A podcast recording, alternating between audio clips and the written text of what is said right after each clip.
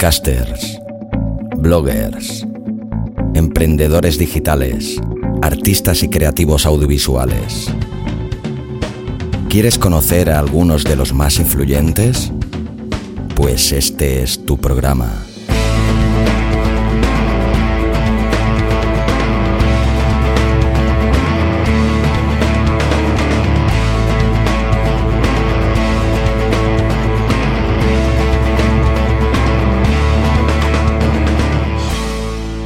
Al borde del abismo.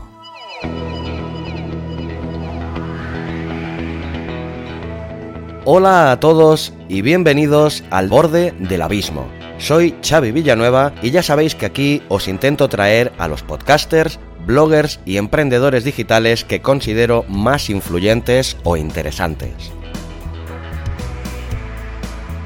Lo primero, como siempre, es recordar al patrocinador del programa.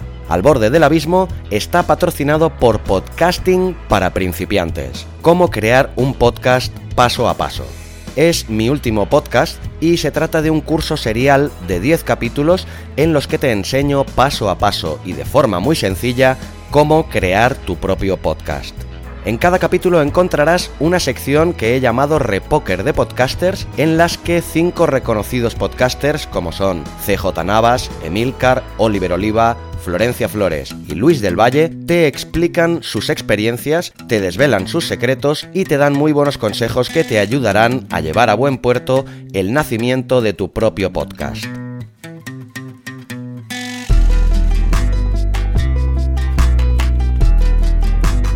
Te garantizo que, tras estos 10 capítulos que dura el curso, estarás sobradamente preparado o preparada para grabar y publicar tu ansiado podcast. Os invito a todos a que lo escuchéis y si os gusta que os suscribáis. Entra en www.abismofm.com barra podcasting para principiantes. También puedes escucharlo en Apple Podcast, Evox, Spreaker, Pocket Podcast y demás podcatchers y plataformas de podcasting. Llegados a este punto, vamos a por el programa de hoy en el que tengo el inmenso placer de presentaros a un auténtico gurú del podcasting a nivel mundial, un referente, maestro de muchos y respetado por todos. Puertorriqueño de nacimiento, residente en Miami, no es otro que el gran Melvin Rivera Velázquez. Y como siempre, en su tono pausado habitual, nos desgranará algunos de sus métodos y trucos para grabar sus podcasts, así como algunos de los secretos que todo aspirante a podcaster debería conocer. Dicho esto, abismeras y abismeros, os dejo ya con la segunda parte de su entrevista. Con todos vosotros, don Melvin Rivera Velázquez.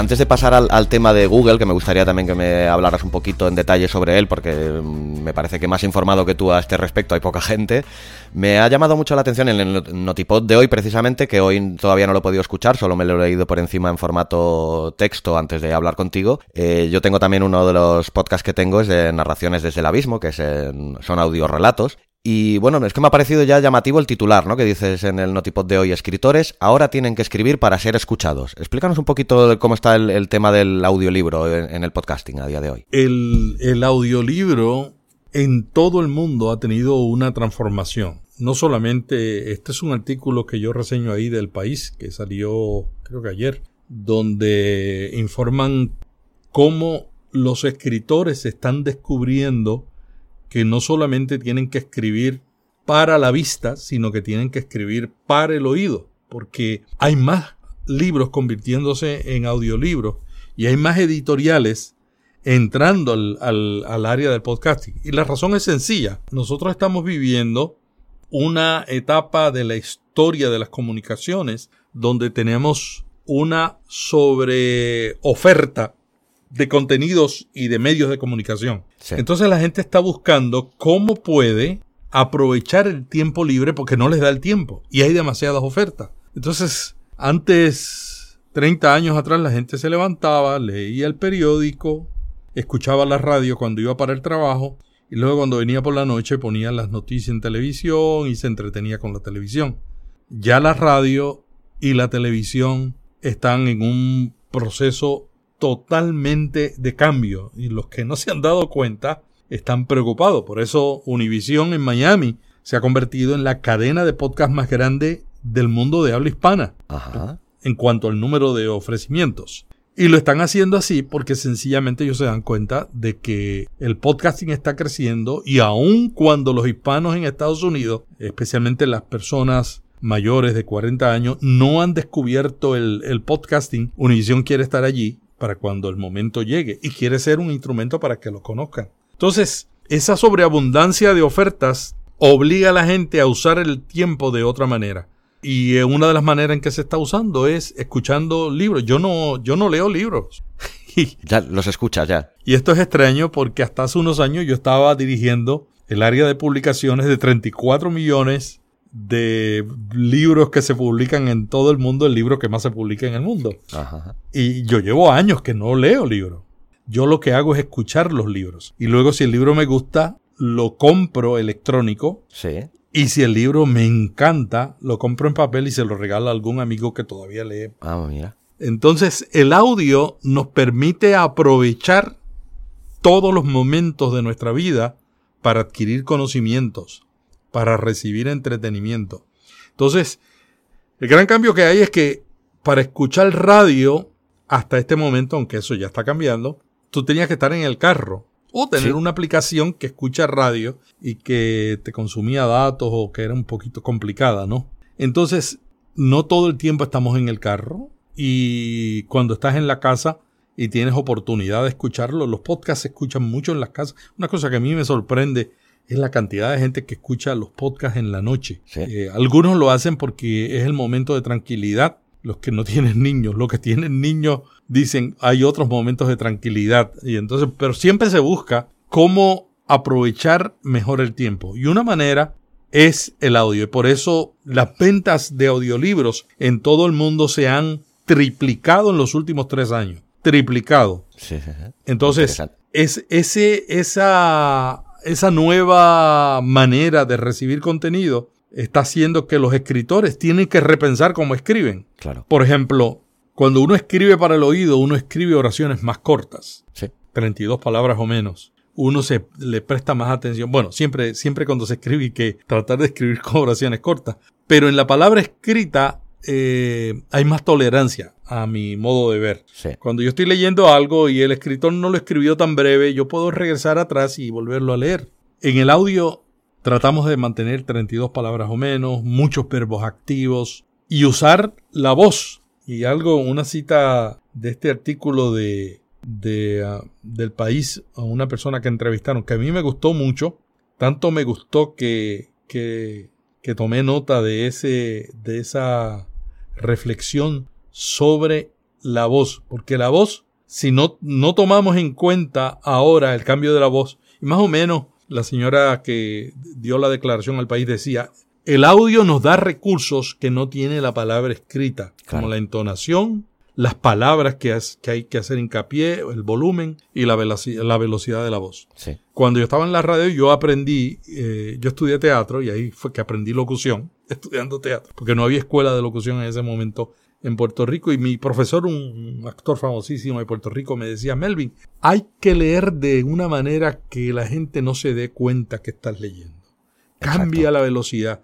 Y yo me acostumbré a tomar mi libreto y a marcarlo. Entonces yo le ponía, como los puertorriqueños, eh, tenemos mucho de los andaluces en, en la manera en que, y de los canarios, que fueron nuestros más grandes influenciadores en Puerto Rico, Dominicana y Santo Domingo. Entonces a, nosotros nos entrenaron para que el acento no fuera tan fuerte, ¿no? Y entonces nos decían, bueno, tienes que, cuidar las áreas donde tú sabes que, puedes estar cantando tanto que la gente se distraiga de tu cántico en la voz. Y yo no digo que lo he logrado porque todavía me falta mucho, pero yo, yo acostumbraba a marcar visualmente mi libreto y donde terminaba con un tono alto ponía una comilla hacia arriba y donde terminaba con, con un tono alto ponía una comilla hacia abajo Sí. ponía dos líneas, dos rayas, donde iba a ser una pausa y cuatro donde iba a ser una pausa extendida. Ah, mira. Ya no lo hago, pero yo leo todo antes de, de los libretos que leo, los leo y antes de hacerlo eh, digiero el contenido y digo, "Mm, esta palabra voy a hacer hincapié. Sí. Aquí voy a cambiar la velocidad. Y yo creo que ese es el, el gran valor del audio. El audio está añadi- abriendo puertas, abriendo puertas y por eso es que los audiolibros se han triplicado. Por eso es que la explosión que vivimos de- del podcast. Mi esposa dice que desde que yo estoy oyendo podcast y audiolibros, yo me ofrezco de voluntario para hacer las compras, todo lo que antes no me gustaba. Ir al supermercado, dar vueltas con un carrito. Y entonces, inclusive ella me dice a veces, oye, pero que mucho tú te tardas en el supermercado. Y dice que el podcast está O sea, tu el mujer está encantada, ¿no? Bueno. el contenido estaba bueno, ¿no? Y ahí aprovechaba yo y me quedaba un rato. Y ahora como los supermercados algunos tienen café, pues me paro a tomar un cafecito también. Claro que sí. Pues yo precisamente llegué al podcasting como oyente en el 2014 aproximadamente y yo llegué precisamente a la inversa. Yo llegué buscando audiolibros porque yo eh, también a día de hoy mantengo un trabajo para terceros y curiosamente trabajo a turno de noche, que en una fábrica de montaje, en una cadena de montaje, con lo cual dispongo de bastantes horas disponibles para, para leer o escuchar contenidos, ¿no? Yo llegué precisamente a los audiolibros en ese, en ese sentido, me llevó al podcasting a posteriori. Pero la verdad que me parece un medio muy interesante y quería hacer un poco de hincapié en el, aspecto que has dicho de que, bueno, se tiene que escribir de manera diferente. Y yo que también soy, bueno, escribo guiones eh, cinematográficos y eso, yo creo que el, escribir para audiolibro sería el punto intermedio entre el guion literario cinematográfico y una novela, ¿no? No es ni un punto ni el otro, ¿no? Tiene... Claro, y por otro lado, fíjate, yo no conozco ningún buen escritor que no lea en alta voz todo lo que escribe. Exacto. Porque es que es- cada vez que yo cometo un error escribiendo es porque no lo leí. No lo Ya, leí. Si no suena bien al oído, no suena bien a la vista. Eso es lo que. Si me es difícil leerlo, pronunciarlo, a la gente le va a ser difícil escucharlo y entenderlo. Entonces es un principio que los buenos escritores tienen, pero que ahora se convierte no solamente en un principio, en una buena práctica, ahora se convierte en cómo yo lo diría para el oído. claro, cambia mucho. Sí, sí. Y la narración. Nosotros vivimos desde chiquito. Quedamos fascinados cuando nuestro papá nos decía, había una vez un niño. Yo, cuando mis niños eran pequeños, yo me sentaba, con, tenía tres niños, Sí. me acostaba con ellos en la cama todas las noches y yo le leía cuentos y, y yo los dramatizaba. Entonces yo hacía la pose y ellos se quedaban fascinados, no mirándome a mí, sino mirando el techo Ya, ya, ya. mirando el techo. Y esa fascinación era porque yo le hacía los efectos de sonido, yo le hacía pausa, cambiaba la voz y cambiaba voz.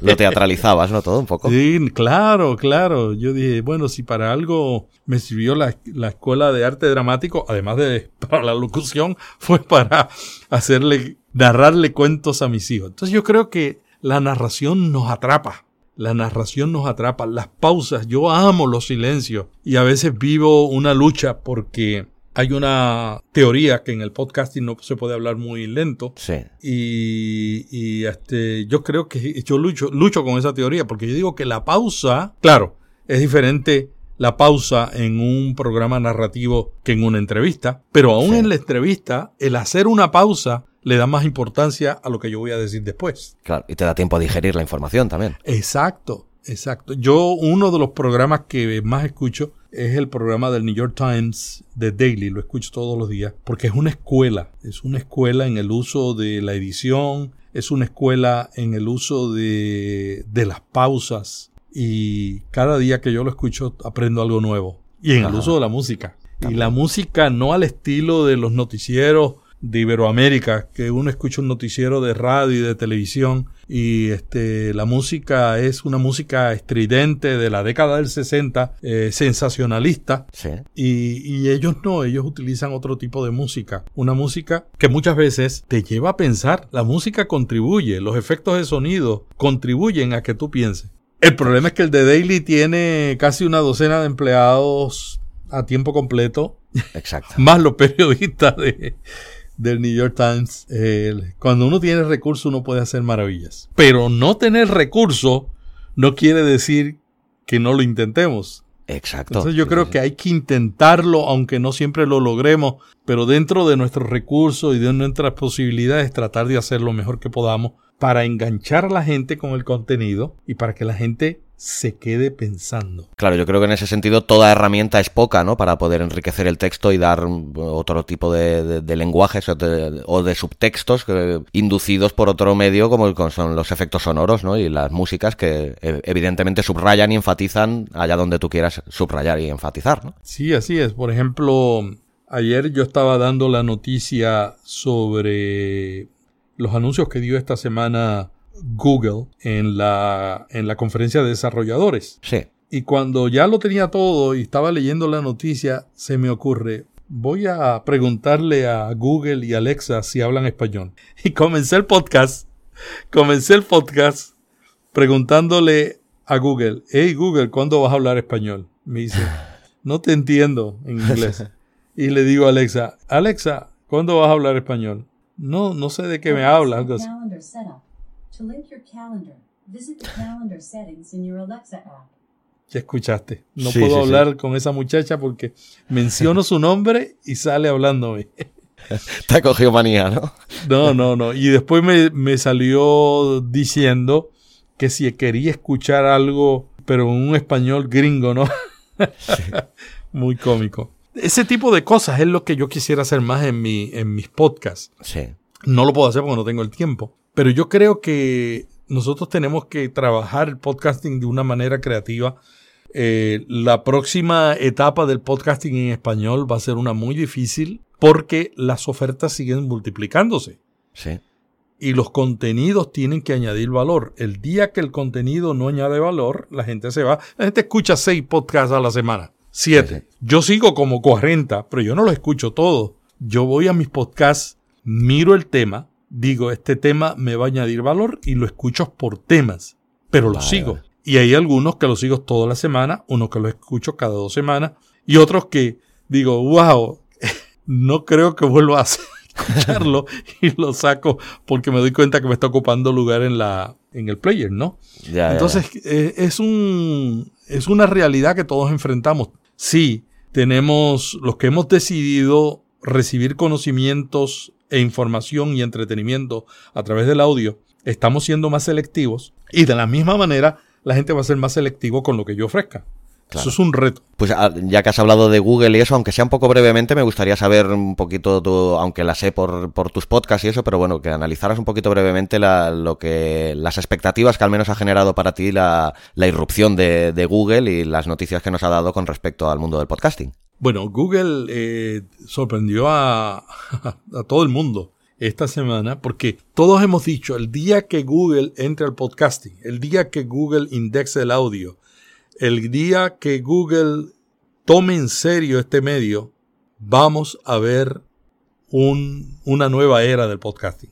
Hace dos semanas, el director del área de podcasting de Google se entrevistó con un, blog y una compañía de podcast de Canadá y le dijeron de, de sus nuevos planes, de cómo van a indexar el audio y eso causó sensación. Y yo le escribí a través de mi cuenta social a esa persona y me contestó. Y me dijo, pronto vamos a estar en español. No te Sí. puedo dar fecha, pero estamos trabajando. Ellos lo han tomado en serio. Y desde hace meses, yo te diría desde hace un año, el año pasado ellos estuvieron en el movimiento, en el evento Podcast Movement, Sí. que es el evento de podcasting más grande de Estados Unidos. Y varios de los influencers de podcasting se reunieron con Google y empezaron a asesorarlos. Por supuesto, Google ex- exigió una, una, una carta de confidencialidad. Esa gente nunca dijo nada. Ya, ya. Pero Google ha buscado asesorarse de gente que está metida en el medio. Y Google comenzó a hacer cambios, ¿no? Poco a poco, al- alguna gente dice, eh, comenzaron con el Google Play, el Google Play no está disponible en todo el mundo, lamentablemente, pero yo creo que ellos están probando en, en pequeño, no tan en pequeño, en Estados Unidos, Canadá y alguno, algún que otro país, pero están comenzando a probar. Y ahora lo que han decidido es hacerlo en serio y hacerlo para audiolibros y hacerlo para, para podcast. Sí. Pero no solamente para eso, sino Google está convirtiendo a su asistente de voz en un asistente que tiene voces reales, naturales y humanas que dicen, eh, mm", que inclusive esta semana cuando hicieron la prueba en la conferencia anual de Google para desarrolladores, mostraron el robot de Google Assistant con una voz humana muy convincente que llamó a un lugar de corte de pelo sin revelar que no era una persona real que realizaba la llamada. Sí, sí. Escuché dos Y- casos. eh. Y, Sí, y sí, esa, y esa tecnología, eso es impresionante porque suena bien, ¿no? Yo uso, no voy a mencionar el nombre de ella porque está al lado mío y me va a contestar, la muchacha de Amazon. Sí. Yo uso la muchacha de Amazon para, para llamar a Google, para ordenar pizza. um, perdón, para llamar a Uber, a Uber, Uber. cuando voy a viajar para ordenar pizzas. Y hay muchísimas funciones para controlar el aire acondicionado, para muchísimas cosas. Sin embargo, yo creo que Google ha sorprendido con una voz más humana, más convincente. Y, y ese robot yo lo siento más natural. Además, el anuncio más importante que dieron esta semana es que al finalizar el año estará en 80 países y en más de 30 idiomas. Y por seguro el español está en la lista porque ya nos dijeron que iba a estar, que ya están trabajando en el español. Entonces, ¿qué significa esto? Significa que nosotros vamos ahora a ver, y ya, bueno, ya se está viendo, los podcasts indexados en Google, podcasts que se pueden escuchar desde la aplicación de Google eh, online. Sí. Y lo que esperamos luego es que Google Play se desarrolle también y, y se ofrezca una aplicación, porque a mucha gente no le gusta escuchar podcasts on- online. Sin embargo, hay mucha gente que lo hace así. Claro. O sea, son dos mundos. Yo Sí, no sí. escucho podcast online. Yo escucho podcast online cuando es un podcast que estoy escuchando por primera vez. Ah, va. Porque todavía no estoy convencido si debo recibirlo. Yo lo escucho una vez y digo, muy interesante. Muy interesante, lo escucho online. La segunda vez que yo entro para escucharlo online dice, no, yo me tengo que suscribir Sí, no. este contenido está para mí, ¿no? Y luego de ahí lo tengo en la aplicación y selecciono semanalmente, de acuerdo a los temas, qué es lo que yo voy a escuchar. Y algunos los escucho toda la semana. Mucha gente, particularmente la gente que no conoce del podcast, que, que no están familiarizados, Sí, es la que más se va a beneficiar de escuchar los podcasts online. claro. Porque no hay que decirle que tienes que buscar una aplicación. Ya, ya, ya. Sencillamente lo ven como ven un video de YouTube. Van a ver, a- a- van a escuchar nuestros podcasts online. Y para mí ese es el vacío que había, porque la gente de 18 a 35 años, aún los niños, no hay que enseñarles tecnología. No. Eh, ellos entran y descargan la aplicación si tienen que descargarla en un teléfono Android o simplemente la abren en, en iPhone. Ya la conocen y ya lo han visto. Pero son los adultos mayores de 40 años los que no tienen ni idea de qué es un podcast ni saben qué es hasta que Google nos presente los podcasts cuando estamos haciendo búsqueda. Y yo creo que esa va a ser la gran contribución de todo esto. Y además, que nosotros esperamos que de alguna manera nos indexe la voz. Hay implicaciones. Eh, Lipsyn, una de las compañías de alojamiento, ya dice que ellos están listos para eh, Google y, y su indexación de podcasts. Sí. Entonces, ya las compañías, las compañías de alojamiento de podcast han estado los últimos, diría, el último año, moviéndose todos a una sola forma de presentar las métricas. Y yo creo que eso es un adelanto bien grande. Si usted está comenzando un podcast, lo primero que tiene que preguntarle, ¿las métricas de ustedes están de acuerdo a las políticas de IAB? Porque si no están, le van a decir cualquier cosa, pero nadie se las va a creer. Se están convirtiendo en el estándar en el mundo. Entonces yo creo que si nosotros eh, estamos pendientes a ese tipo de cosas como las estadísticas que estén de acuerdo a, a lo que todo el mundo está utilizando. Si nosotros vamos eh, apoyando y escogemos el alojamiento de, del podcast en lugares donde nos aseguran que están listos para la estrategia de podcast de Google. Porque puede ser que, que, no, puede ser que sí, ¿no? Libsyn dice que sí. Este, dicen tener un, un feed RSS válido, un enlace a su feed RSS en su sitio web. Libsyn ofrece una página de alojamiento en la web. Sí. Entonces tienen muchas cosas. Ya esto va a cambiar y todos los días está cambiando. Y yo creo que la implicación más grande es para la gente que está comenzando. Hay mucha gente que comienza un podcast y lo primero pregunta, ¿dónde puedo conseguir un alojamiento gratis? Sí. Y yo digo, si es para probar, estos son los sitios. Para Tienes probar muchos. conceptos. Porque yo no, yo, yo probaría un concepto en un sitio gratis. Pero tú sabes todo el trabajo que da un podcast Sí. para tú hacerlo en un lugar que no te van a indexar, en un lugar que van a desaparecer tus podcasts después que tengas 20 capítulos. Y, y implicaciones que tiene lo de gratis. Y no es que lo de gratis esté mal, es, es que sencillamente este, las empresas que cobran tienen el modelo de cobrar porque de alguna manera tienen que recuperar lo invertido. Claro. Entonces yo diría para probar ideas comienza, pero aún para probar ideas, yo creo que ahora con estos cambios de la estrategia de Google va a ser, eh, va a ser más esencial, número uno, tener una web. Sí. Va a ser esencial. Y una web bien, bien optimizada para el SEO. Porque si la web no está optimizada para el SEO, eh, pues Google no le va a indexar. Claro. Luego, otra de las herramientas que ha llegado últimamente al mundo del podcasting y creo que va, puede ser muy beneficiosa para hacernos llegar a otro tipo de público ajeno al, podcast es Spotify, ¿no? ¿Qué te parece la, irrupción también de, del gigante de, de, la música? Ahora mismo están detenidos, eh, no están aceptando temporalmente eh, nuevas solicitudes, pero eso va a cambiar en unos días, estoy seguro, porque fueron tantas las solicitudes porque ellos abrieron las puertas prácticamente a través de los principales alojadores de podcast del mundo. Sí. Y también abrieron las puertas a que tú puedas enviarlos directamente a ellos. Y se les llenó la mesa. Yo sabía que eso iba a ocurrir. Entonces ahora están Claro. estudiando cómo hacerlo. Yo creo que hay que estar en todos sitios. Spotify, alguna gente me dice, no, pero es que en América Latina no, no tiene tanto. Yo digo, bueno, depende a quién tú vas a alcanzar. Porque Claro. Spotify tiene millones de seguidores en América Latina.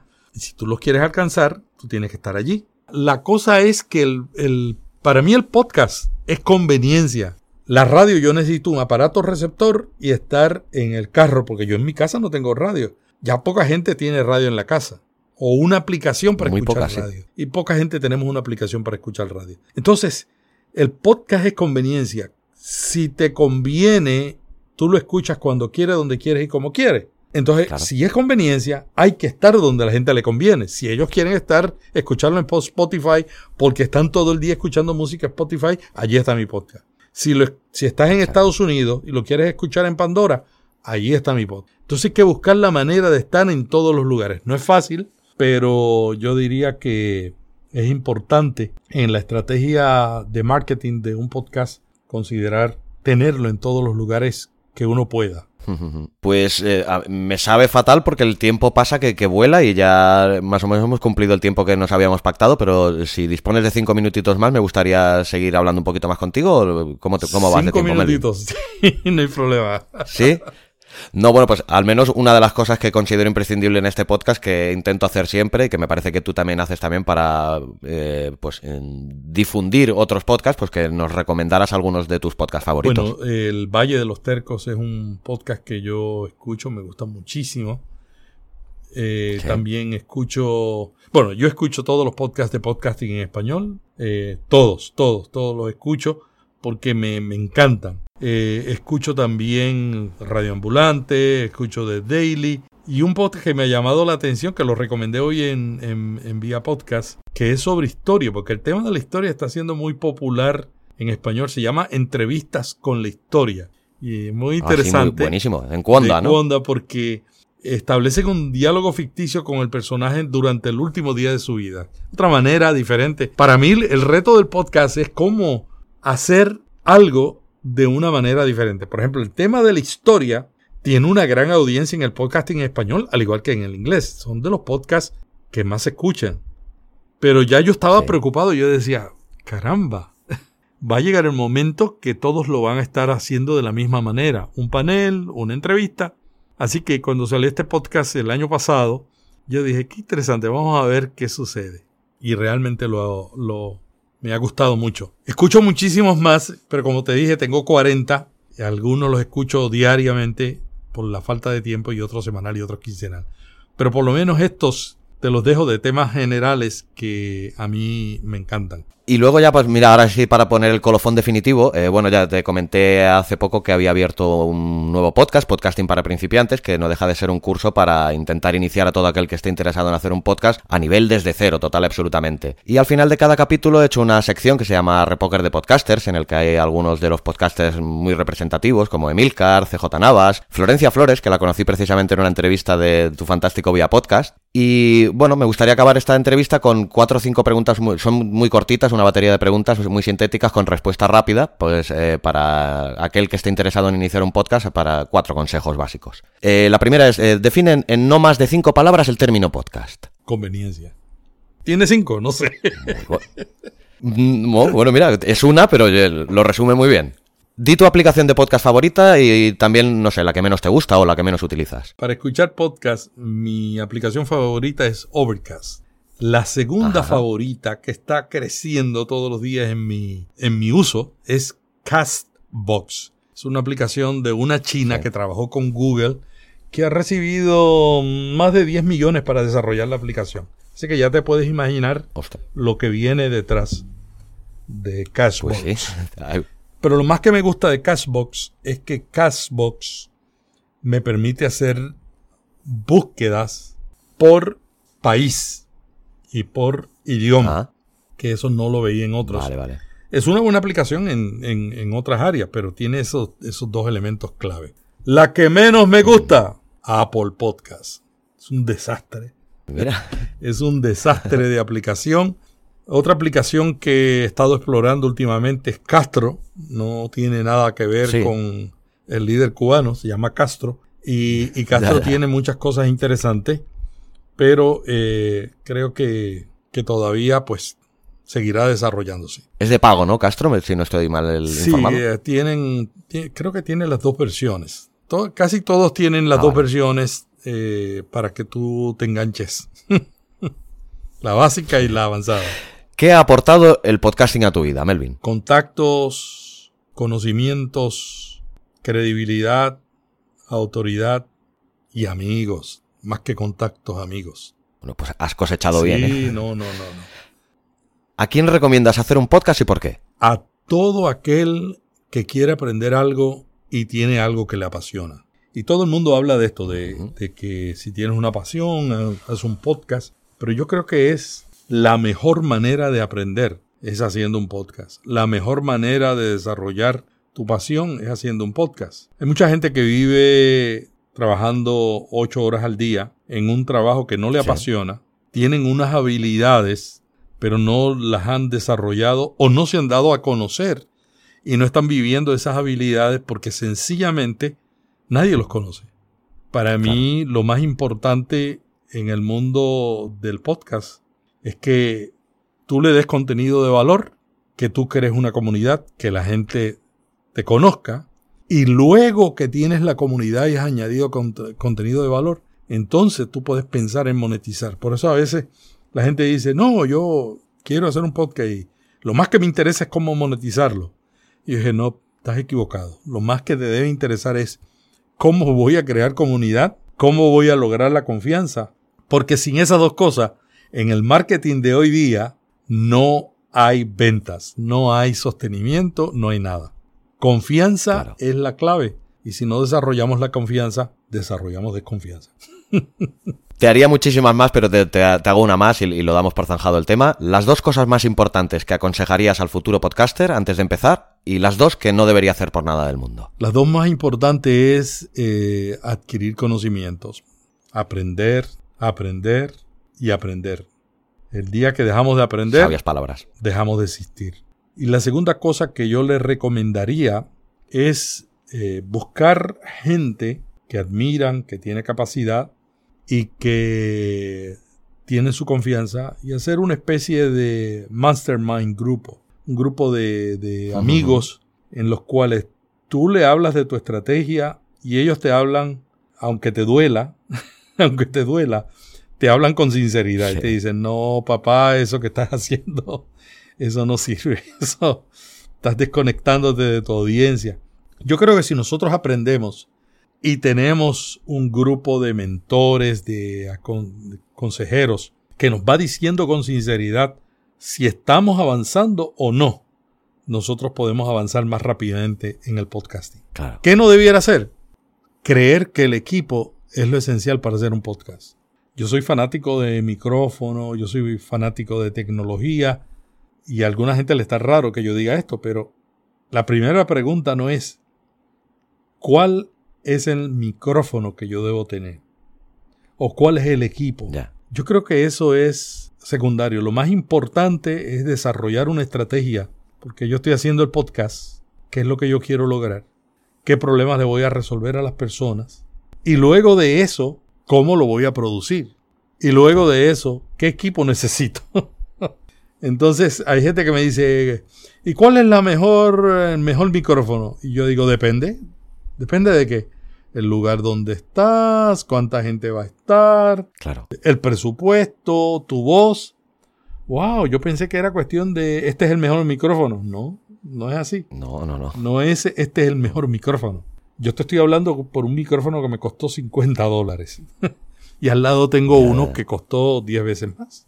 ¿Entiendes? Entonces todo depende cuál es el, el trabajo que tú haces, cuál es el objetivo. Pero tú puedes hacer un, un buen podcast con un presupuesto, con un micrófono de menos de 100 dólares y con una interfaz de 100 o 150 dólares. Tú puedes arrancar con eso. O puedes comenzar solamente con un micrófono como este de 50 dólares y conectarlo a la computadora y bajar un, un programa de audio. Todo depende, todo depende qué es lo que tú quieres lograr. Por eso, si no sabes lo que quieres lograr, si no sabes para dónde vas, cualquier camino te lleva.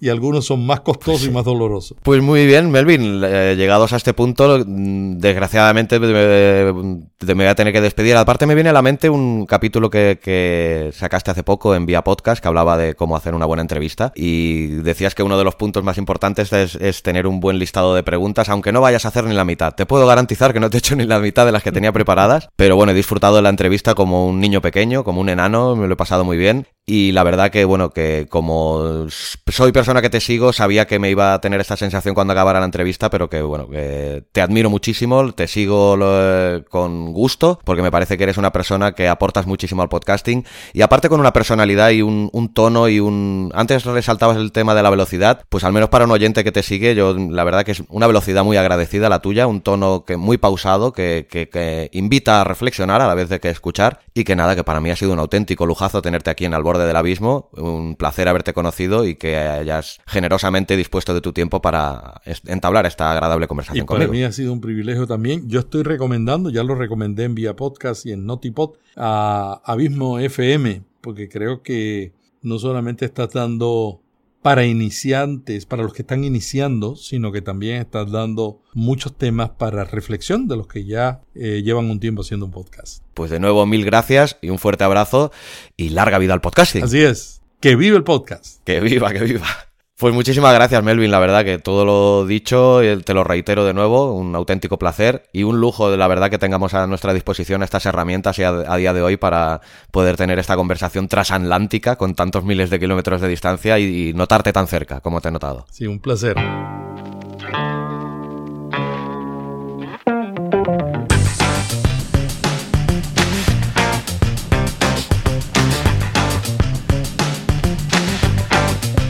Abismo FM. Todo sobre podcasting y audiovisuales.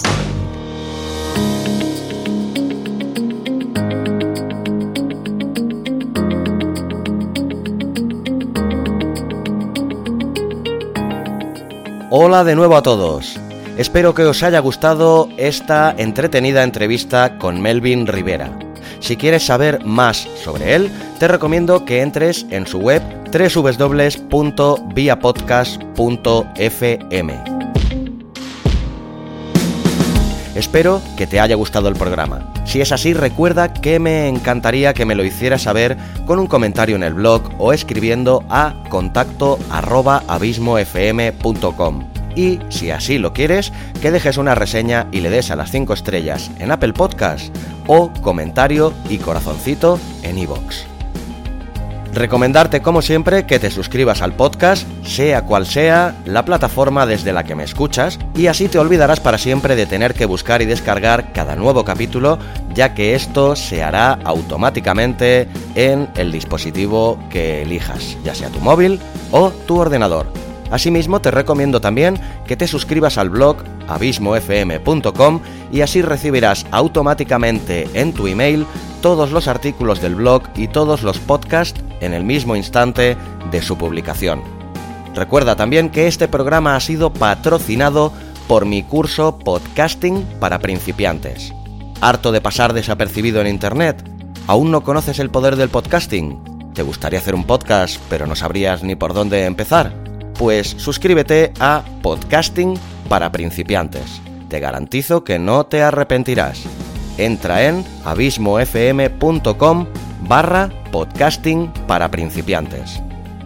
Llegados a este punto es cuando voy a anunciarte que este podcast, Al borde del abismo, va a tomarse un merecido tiempo de descanso, ya que después de unos meses muy intensos, desde el mes de enero en el que inicié el primer podcast y después de haber entrevistado a algunos de mis más admirados podcasters, me veo en la necesidad de tomar un pequeño periodo de tiempo de descanso, eh, debido entre otras cosas a temas logísticos, un par de entrevistas que tengo apalabradas se han retrasado y no las tengo preparadas, y además quiero acabar de centrarme este mes de junio en acabar los cuatro capítulos restantes que quedan del podcasting para principiantes y acabar también con un par de podcasts de narraciones desde el abismo que tengo pendientes todavía de publicar. Después el mes, el mes de julio y el mes de agosto me lo tomaré creo que de merecido descanso. Espero que me lo permitas y que consideres también que me merezco este pequeño descanso, que tampoco será un descanso total y absoluto ya que dedicaré estos meses a generar temas y contenido para